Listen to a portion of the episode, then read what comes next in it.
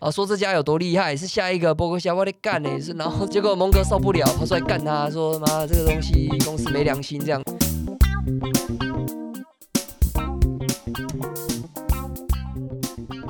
好，欢迎收听深红投资。我自己是好久没跟大家开始录音啊，因为我上次是一次跟学长录完，然后再加一集 Q&A，所以一次录了四集，所以我已经一个多礼拜没有录音了。那这段时间呢，也都在忙操盘呢。那今天呢，就刚好有空，所以就来录个音。那录的主题呢，我刚好想到说，呃，这阵子有那个，其实大家都很流行十三 F 哦，十三 F 就是。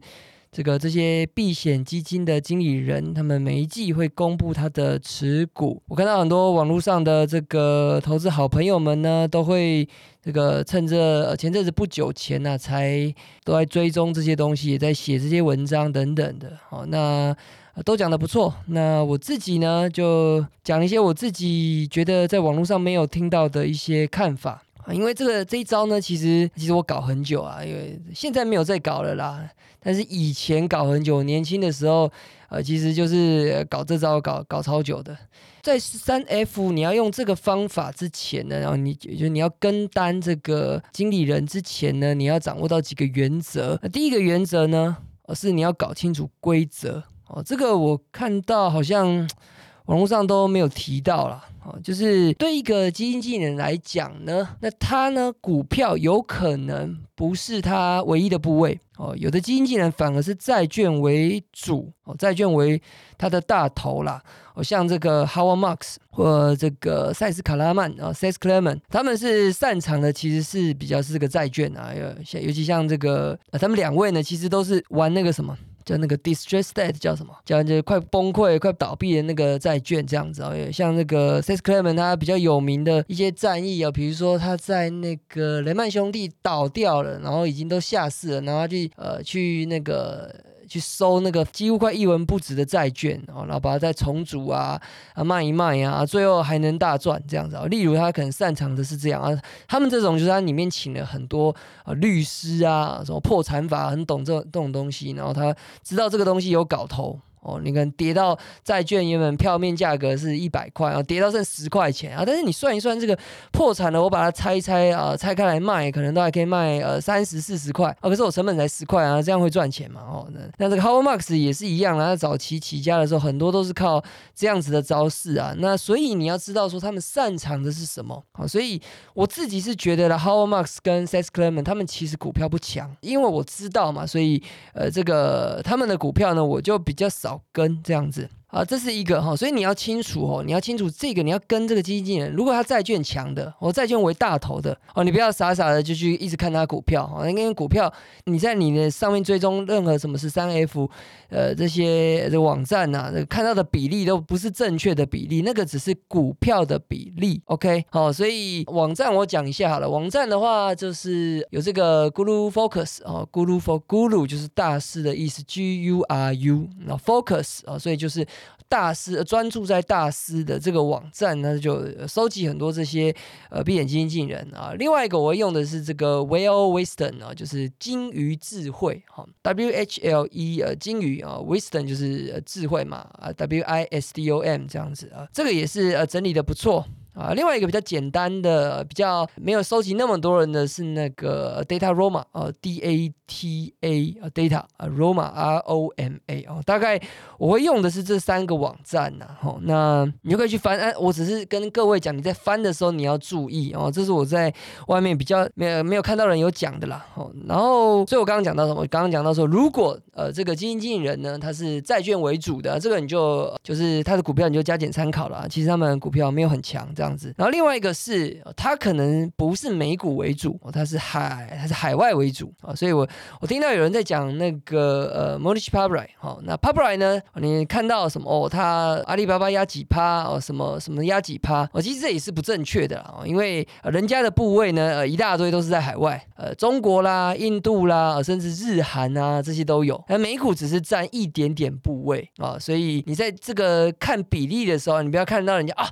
哦，压二十趴哦，所以你就跟着压二十趴哦，完全比例不正确，有可能人家那个只是呃美股的二十趴，可能是占它全部的三趴哦，非常有可能哦，所以你要小心啊，在跟单的时候要注意啊，不要人家是试单你 all in 呢，那你就是傻逼了，是不是啊？对，就是这个要要清楚哦，每一个这个经纪人呢，他不是神。哦，他也都有会有这种大注，而是比较有把握的，跟这个小注只是试单的。而人家试单的时候呢，你不要就是呃跟个这个韭菜一样的去重压 all in 哈。那人家小人家小亏你破产啊，这个梗图就是这样来的。讲李路好啊，李路也是一样啊，李路有公告的也是他的这个美股部位而已嘛。可是人家人家的部位呃的大部分都在中国嘛，那中国就没有公告给你看了嘛。这个而而且李路他也做到新创啊，做到这个未上。是的，VC 的一个部分，那所以人家的布局是非常完整的，所以你你在跟单的时候，你一定要很清楚人家整个配置，人家的想法是什么哦。那你说，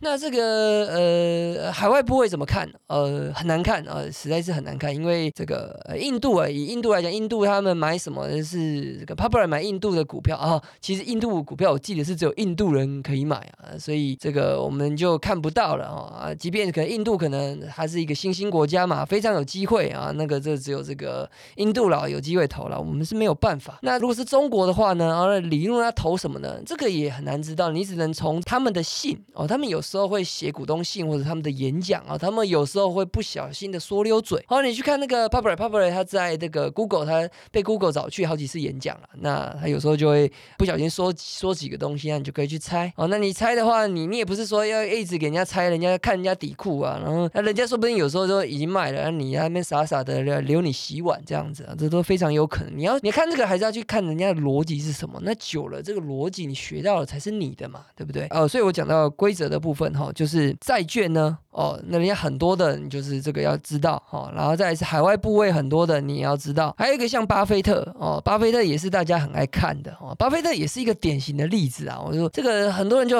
就喜欢误解，我说哦。呃，苹果占他投资组合的超过一半，哎，其实这也是完全不正确的概念啊。那个人家巴菲特股票只占他全部的多少啊？人家七成是子公司，哎，哦，那你要把那个东西给涵盖进去，所以你要去猜巴菲特在想什么，你必须呃从他的角度去审视。啊，波克夏是他的帝国，所以整个波克夏的资产你都要去审视。哦，所以它最大是什么？它最大是它的保险帝国嘛。他保险帝国里面有什么？哦你就去看哦，它有它的再保险呐，有它的车险。险啊，那他是怎么去做这些布局的？你要去猜猜看哦。那呃，他另外一个很大的帝国是什么？是他的那个这个叫什么？发电嘛，电厂嘛。它电厂里面又分了啊，又分什么火呃这个呃风力呀、水力呀，什么都有啊。那你去看它的布局嘛。那还有什么？还有铁路嘛，BNSF 嘛，这个是美美国这个前两大的这个铁路公司嘛。那所以反正这些都是他的布局啊。那他其实在做资源分配的时候呢，呃，这些子公司为他赚了这个每天赚钱。赚现金流的时候，那有时候呢会继续投入他这些子公司，让这些子公司变大。那有时候呢，这个子公司用不到了哦，比如说像那个早期的这个喜事糖果，哦，喜事糖果这个大家都知道嘛，Sis Candy，巴菲特很爱讲嘛，是早期让他赚一大票的一个资产。啊，他早期在这个比如说加州这种地方，哇，这个跟印钞机一样，大家是非常爱啊，必买啊。你这个送送妹啊，要追要把妹的时候，你送礼物，你一定要送 Sis Candy 啊。所以这个呃，我是不喜欢吃啊，因为它太甜了啊。所以这个这个你从这个案例你就可以知道了，这个 Sis Candy 呢，在那美国人爱吃甜啊，所以他们很爱啊。那这个他们就一个可以一直扩张一直扩，那这个资产就跟印钞机一样啊。但是呢啊，他们他们不会想说，那我把 Sis Candy 呢啊放到海外去啊拓点看看，哎哎没有办法啊，因为我们这个台湾人不爱吃啊，亚洲人不爱吃啊，所以哎拓点呢哎失败，没有人气啊。我记得台北有一家吧，啊的确是没有人啊，所以这个试了一两家，发现那个没有生意了啊，亚洲人不爱吃啊，那个就他们就不会硬去。拓点，那这个钱呢就会上缴到总部，也就是巴菲特。那巴菲特就会去想，OK，那反正我子公司呢，这个你们用你们用得到钱扩展去赚钱，那很好。那用不到钱呢，你就上缴，那让我来投股票。所以巴菲特是有这些闲钱呢，他才会去这个投资股票。所以你在看巴菲特的思维的时候，你必须想清楚这些概念。那再来看他的投资组合。那现在他的投资组合呢，又分了，主要是这个大概三个人啊，就是他自己跟这个下面两个人，一个是是这个。Ted Weschler 跟 Todd Combs 哈，那他们呃早期呢刚进来当接班人的时候呢，那个 Ted Ted Weschler 是他这个呃死命的要跟这个巴菲特吃那慈善拍卖会的午餐啊，吃了两次，那巴菲特感动了，所以就让他试接班人试试看。那个 Todd Combs 呢是稍微年轻一点啊，现在可能也五十几岁了，那他呢就跟这个蒙格毛遂自荐，那也那蒙格是很赞赏了，所以就就等于是一个人是 Ted 是是巴菲特的接班人，那 Todd 就是这个蒙格的接班人，你可以这样讲。那他们的习性是什么呢？他们的习性就是。他们基本上都各自决定哦，那个巴菲特不会管他，那巴菲特呃就给他们一人一笔钱试试看，我们看业绩看看哦。那早期是可能五十亿美金开始吧，我记得是在大概十年前，五十亿美金一人五十亿美金开始。那这十年做起来绩效好不好呢？呃，我印象中啊是普通哦，跟大盘差不多。一直到现在呢，这个两个人的部位有稍微再放大一点呢，巴菲特一一人应该是给他们一百多亿美金这样子。那但大部分呢还是掌握在巴菲特。自己手上啊，所以巴菲特自己可能有一千多亿美金在管。大概你要知道那个比例，所以你去看波哥下的这个投资组合的时候，你你才搞得清楚状况啊。所以很多人就傻傻分辨，讲误把这个不是巴菲特买的当做是巴菲特买的，大概是这样啦。所以那你要知道他们的历史哦。所以像这个以 Apple 为例的话，早期呢就是接班人先买哦。那那时候市场很震惊嘛，因为那时候市场都还认为这个波克夏是不会去买科技股的哦。所以买了 Apple 呢，大概我记得是分割前大概。在九十块左右啊，九十块就是现在分割后除以五是吧？哎，是除以五吧？好吧，反正大概啦，很低啊。那那时候买了，那接班人先买了以后呢？哦，他们会每周开会，虽然不干预对方，但是他们会。每周讨论一次哦，现在应该是视讯了哈，那就讲讲那这几年很明显呢，就是巴菲特已经比较没有新的 idea 的，通常他会压的都是听这个接班人的话，所以像后来 Apple 就是听听听听，巴菲特就越来越喜欢了，所以在这个分割前的一百到一百五十块之间呢，巴菲特就大量的买进，呃，所以所以现在那个伯克夏有这个投资组合的很大的绩效呢，是这个苹果旧的嘛啊，你们有。看就知道是苹果旧的。当然，现在涨到现在，巴菲特已经稍微觉得哎有点贵，有点贵了，所以有开始小卖小卖这样子。像航空也是，航空就是一开始就是几家航空都买。哦，那个也就是小小的小小的，那就是我记得是几亿美金，几亿美金这样子。所以你看一看就知道啊，这个也是接班人买的。那你看我去查，我会去查，哦，发现好像是 Ted Wish 的吧，好像跟那个美国航空的 CEO 很好这样子。我我其实会，我其实很疯啦。我那时候还细到就是因为都没有揭露嘛，我觉得细博客下那些小部位，我就猜是 Ted 还是他的。我要怎么猜？你就是啊比如说那个包博客下，他有一些小部位都是我之前提到的 John Malone 啊，John Malone 这个电视大亨他的。的这个一些持股啦，包含一些欧洲的有线电视啦，美国的有线电视啦，或者是那个叫什么 Siri 啊，Siri 是美国最大的一个那个在车上听的那个广播付费广播，你大概呃一个月付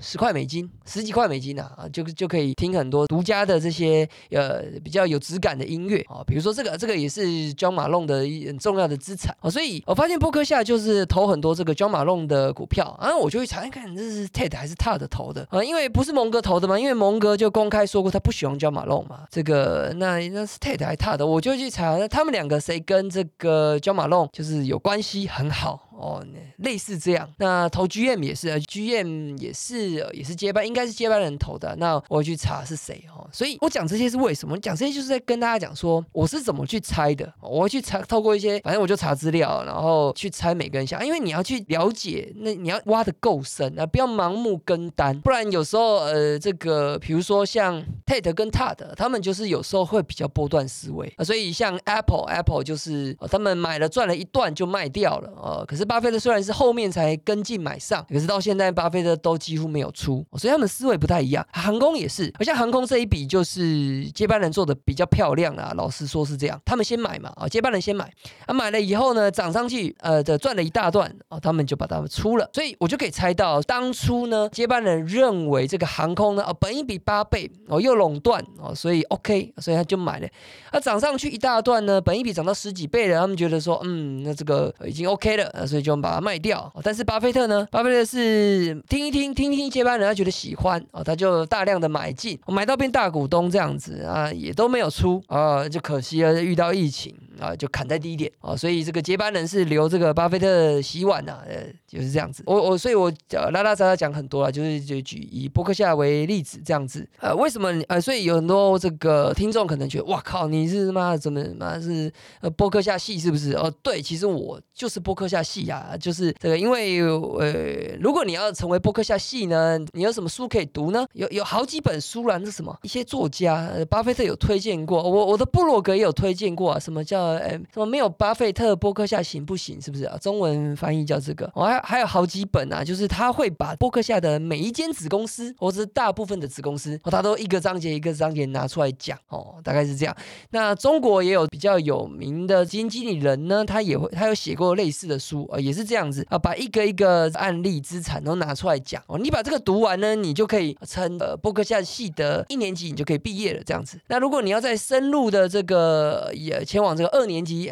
三年级迈进的话呢，那你就要像我这样子，就是多年的去盯它每一个资产的进出状况哦，然后你要去想为什么它是这样子想，大概是这样哦，大概是这样，所以我有做过好几年这样子的功课了。那虽然我现在已经比较没有在看波克夏的持股了，不过这个如果你有兴趣的话呢，你就可以参考看看。所以讲了那么多呢，所以我第一个讲到十三 F 跟单的方法呢，第一个你要搞清楚规则哦，所以你不要把人家这个试单啊小部位测试，你把它当做是重压，这是第一个。第二个呢，就是风格。好，风格就是每一个经理人他都有他的操作风格。那你也不要搞不清状况呢就乱跟。我举个例子来讲哦，比如说像今天早上才听到这个有台有讲到啊，他们都有朋友啦，呃，讲到说老虎基金嘛。我就讲老虎基金，那老虎基金的话呢，这个它是在呃两千年之前呢，Take Funds 是非常有名，因为绩效非常厉害，价值投资啊，那他们是多空 hedge，所以多空都有哦。那但是他们在这个两千年的网络泡沫呢，哦，宣告撑不住了，因为那时候。都是价值股，然后这些泡沫的科技股呢涨翻天啊，他们可能价值股又没有涨哦，然后去做空这些泡沫股，又被嘎的叽叽叫，啊所以呢受不了，解散了，解散了。那后来呢，他们里面几个弟子，这个呃，哎，老板叫什么我已经忘了哈。那几个弟子啊，比如说这个像这个 Lin Leslie 呃 Lensley 啊，比如说在这老五弟子之一啊，反正有四个弟子，你自己去查就知道。那他们呢出来可能风格也差不多哦，或者是不会差太多。那他们呢就是有的。就是比较分散，然后他们多空都有 hedge，哦所以你就要知道说，如果是这样子的状况的话，我通常也比较不会跟。哦，你你要跟单，你最好是跟那种纯粹 long 的哦，纯粹做多的。哦，如果是做空的，那你并不知道它的整个布局是什么。哦，所以哦，比如说啦，很多人喜欢讲 Michael Berry 嘛，对，那这个你不是，其实其实 Michael Berry 是很神秘的哦，所以我我我是比较不会轻易去评论 Michael Berry 他的想法。哦，这个因为 Michael Berry 他就是。你看早期这个成名战哦，零八年啊，零八年他空那个叫什么房贷嘛，他那个都是用这个未上市的东西，他是去跟投资银行签独特的契约，他那个东西你看不到嘛，他说不定现在他也是有做类似的事情，你也看不到。看他空特斯拉对不对？那其实他是看空整个电动车吗？还是只看空特斯拉？这些你都不知道，还是说他其实有有买呃，比如说他买 GM。呃，空特斯拉还是怎么样？哦，这些其实你都要你在做的时候，你都要非常小心，你不要记自己就是哦，就是你揣摩很容易揣摩错就是啊。那啊，包括这个 Michael Berry，他你看他的部位啊，其实他其实很多买那个日韩的小股票，价值小股嘛。前几年他不是有讲嘛？所以其实呃，你在猜这些人的风格，你要非常的小心啊。比如说索罗斯啊，索罗斯你去看他的书，他他写过几本嘛，虽然就很难看啊，看不太懂。那你看他看的书看一看就知道说，嗯，其实有点像疯狗。流 老实说，就是可能激进版的风口流这样子，他就是呃早期那个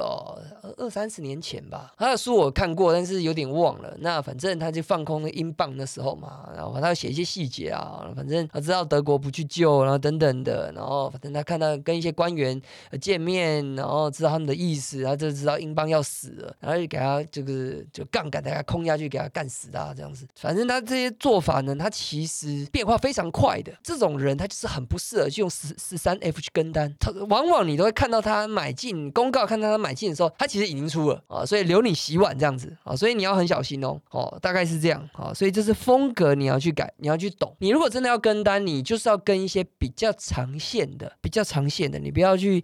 傻傻的人家做短线，像 David Taper 也是也是这样嘛，David Taper 他也是妈多空都有啦，然后然后也是很很喜欢炒一把这样子，所以 David Taper 也是也是这个比较不适合跟单的状况，然后除非啦，除非他很明显他在公开场合演讲说他做这个是做长趋势，或者是他这个部位或这个族群呢压得非常重，那这个我们才会去参考哦，大概是这样。哦，那个 n home 也是啊 n home 啊 n home 啊，我就来讲第三个啊，第二个我讲风格，所以你要去注意，尽量去做长周期的。第三个是年化报酬率是多少啊？这个是这一集的重头戏哦，注意哦，这个我我看到好像几乎在网上没有人讲这样子，就是我们为什么要跟单？你有没有想过？就是因为我们觉得它很屌嘛，对不对？那什么叫屌？屌就是年化报酬率高嘛，那不然还有什么哦？那专业一点，你可以说啊这个 s h a r p ratio 啊，Sortino Sortino ratio 很高啊，等等的啊。但我们简化就是这个报酬率高。那所以你有没有简化过这个？哎，你有没有检视过这个报酬率？你想想看，你如果想懂这个问题呢，你你就会发现现在很多现在大家在讲的这些基金经理人，很多你如果去检视他的绩效，你会觉得干废到笑这样子。我就是这些很多经理人呢，他们可能以前有屌过啊，以前可能是二十年前、三十年前呃有屌过一段时间，但是他们这十年，哎，你一发现，或这十年、这二十年，发现他们绩效不行了哦，那那为什么？哦，当然有有人可能会去归咎说，哦，那就是哦这十年都是涨成长股啊，那价值股都没涨啊，等等啊，反正你可以有这些揣测跟想法哦，但是。我自己个人是认为啦，就是呃，我基本现在现在在看，如果这十年他们有打败大盘，明显打败大盘，那基本上这样就不要看了吧，哦，对不对啊？如果这个他这十年已经都输大盘了，那你看他，你你是怎样？对，就是。就是就那你你去看，你会发现他很多都只是名气，就是他很会写书，这很多这个其实看我我也不不知道能不能点名啊，反正就很很会演讲哦，哇演讲很大哦，也有来台湾的哦，然后这个这个反正啊很有名啊，然后然后书也是很大这样子啊，你啊这个哎，看我干我还是不要讲书名好了，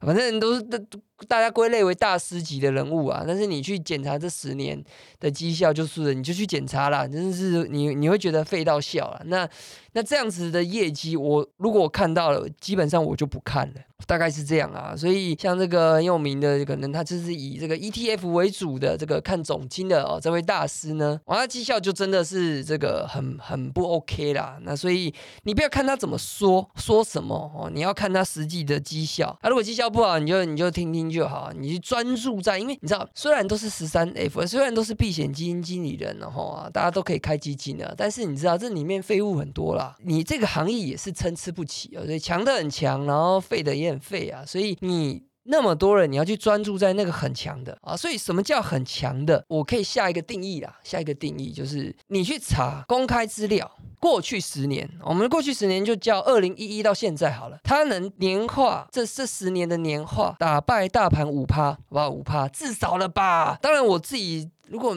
没有个年化二十，我其实已经有点懒得看了。那你至少至少要年化十五吧，哦，对不对？那那你说，哎，有的打败大盘，可是要打败大盘一趴，干那打败一趴，这个我是该说运气还是怎样？这这个我也很难讲啊，对不对？那所以你就专注在那个打败明显打败很多的。我在这边呢，就今天就跟大家来办个交换礼物啦。如果呢，你这个找到打败大盘超过五趴，这十年。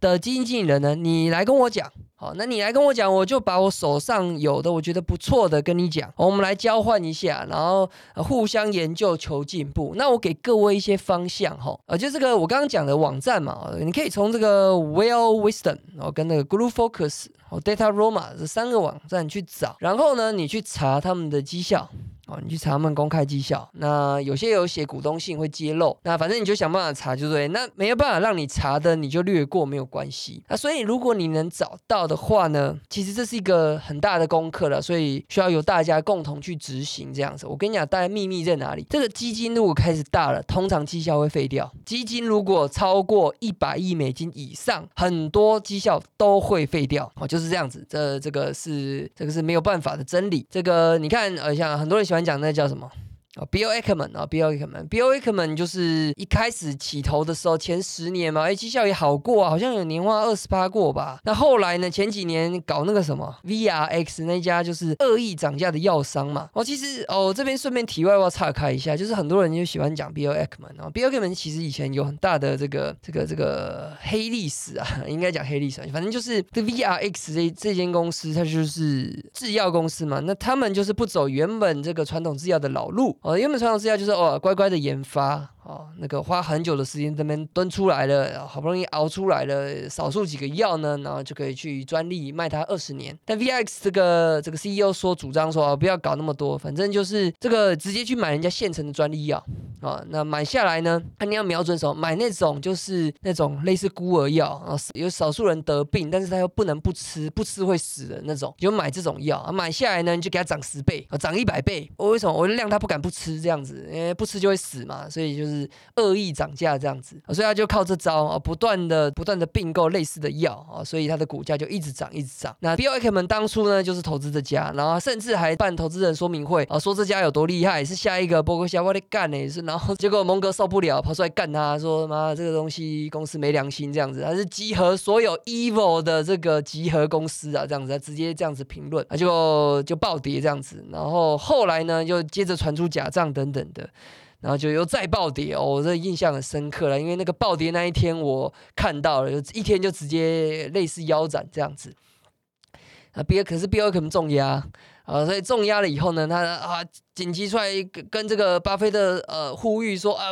请你的老伙伴呢蒙哥呢不要再讲我们坏话好不好？这样子，然后又写信跟他们投资人说，因为这个信我还有看啊，这个。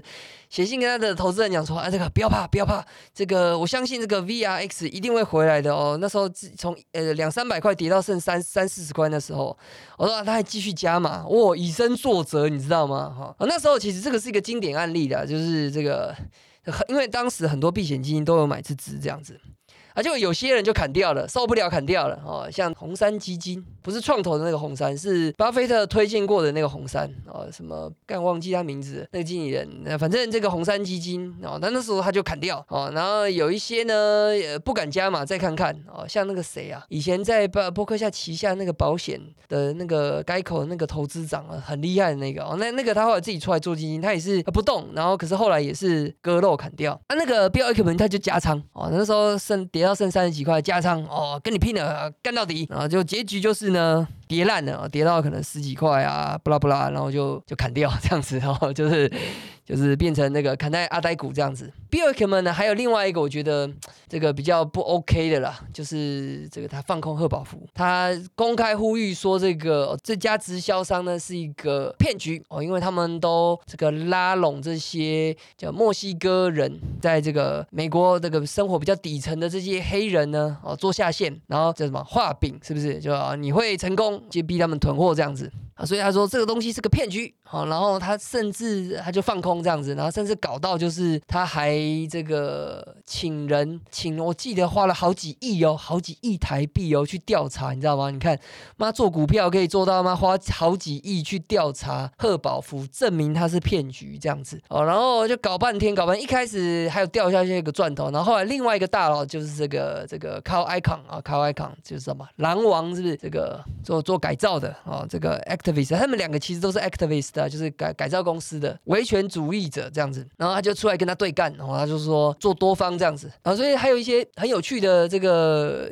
公开场合啦，甚至有人有主持人把他们两个都找来这样子，那个我还记得很好笑啊。最后呢，就搞了好几年呢，就当然就最后结局就是啊，Net Netflix 还有拍这个纪录片啊，最后这个 Bill Ackman 就惨败收场了，所以这个就是也让我觉得是很不 OK 的地方啦，就是说这个干嘛？放空啊！就你放空的话，你其实放空是这样，放空你一定要求快哦。就是说，因为它最多就是赚一百趴嘛，所以如果你放空它，如果你喊，你可以喊出去，然后它制造恐慌，这是 OK。但是你它如果没有马上掉下去，或者你遇到更大的阻力不掉不下去，甚至你被嘎了，你就要赶快摸摸鼻子走人哦。你不要在那边撑哦。所以像 Bill Ackman 就是他不懂，所以他就是在那边撑，然后就被被嘎爆，然后赔很惨这样子。呃，另外一个很有名的例子就是这个。David Hong 啦，David Hong 也是就是那边铁齿啊，空特斯拉啦，空亚马逊啊，就空一大堆这些科技巨头啊，说他们是泡沫，就被嘎到就是赔很惨啊，所以。David Hong 也是哇，你知道吗？这个五年前、十年前他是这样，妈都很多都讲是下一个巴菲特啦哦，然后呃也都绩效好过这个很就是很好一段时间啊，结果就都跌入神坛这样子，后来就是绩效就很烂这样子啊，所以那当然，B O K man，你可以说哦，最近最近一两年好像又好起来，然后这个我其实我我我有稍微再看一下啦，是是好像。好像有一点这个反省的味道在哦，那那就是你可以再观察看看，也不用就是人家有犯过错就把人家打死，我我也不会这样子哦。但是你只是说你要知道这个事情存在哦，你才不会傻傻的，就是什么都不懂，我就在那边人家是单你欧赢啊，人家小赔你破产啊这样子。或者还有太多例子，像这个 A D Lamper，A D Lamper 他也是哇，他以前还被称叫这个叫 Baby Buffett，干的很多都叫妈 Baby Baby Buffett 哦，然后也是。就是买那个叫什么希尔斯啊，希尔斯希尔斯百货公司啊，因为人家很多资产，然后就就妄想的去给人家改造啊，那那就改造失败哈，不会做零售业啊，只会炒股票的人啊，不要乱做实业好不好？那就改造失败，然后他妈套在那边，然后套到就是原本他人家还有那个值值钱的资产，就被那个亏亏亏亏亏到亏亏没了这样子哈，这个也是一个很很惨痛的失败案例，很很多啦，反正这有机会我再讲啊，我那我们就有机会啦，如果你们喜欢听这样。样子的东西的话，因为看我搞这个十三 F 搞很久了，所以我我其实有很多东西可以讲。那你们可能会想说，那那到底有什么可以跟啊？那要注意的重点是什么呢？反正你有喜欢呢，你就留言给我。那我有机会呢，我觉得有意思的题目呢，我就讲讲看。那最后还是要讲一下我刚刚讲的，我们来交换礼物哈，请你，我们的规定就是这样子，你帮我找过去十年年化有超过十五趴的基金经理人，好这样子，然后。如果你发现你有证实他的绩效是这样子，那你跟我讲，那我就跟你讲我手上有的。好，那我跟你讲方向，方向大概在那些小的放上面，那些小的。那有些呢，就是可能有做专访，有些没有。那没有当然就是非常难找啦。对，但是呢，我们就大家来挖宝嘛。好，那那当然就是这个一定有厉害的。那如果你找到呢，就赚到了。好，那大概是这样。好，那这集就到这边拜。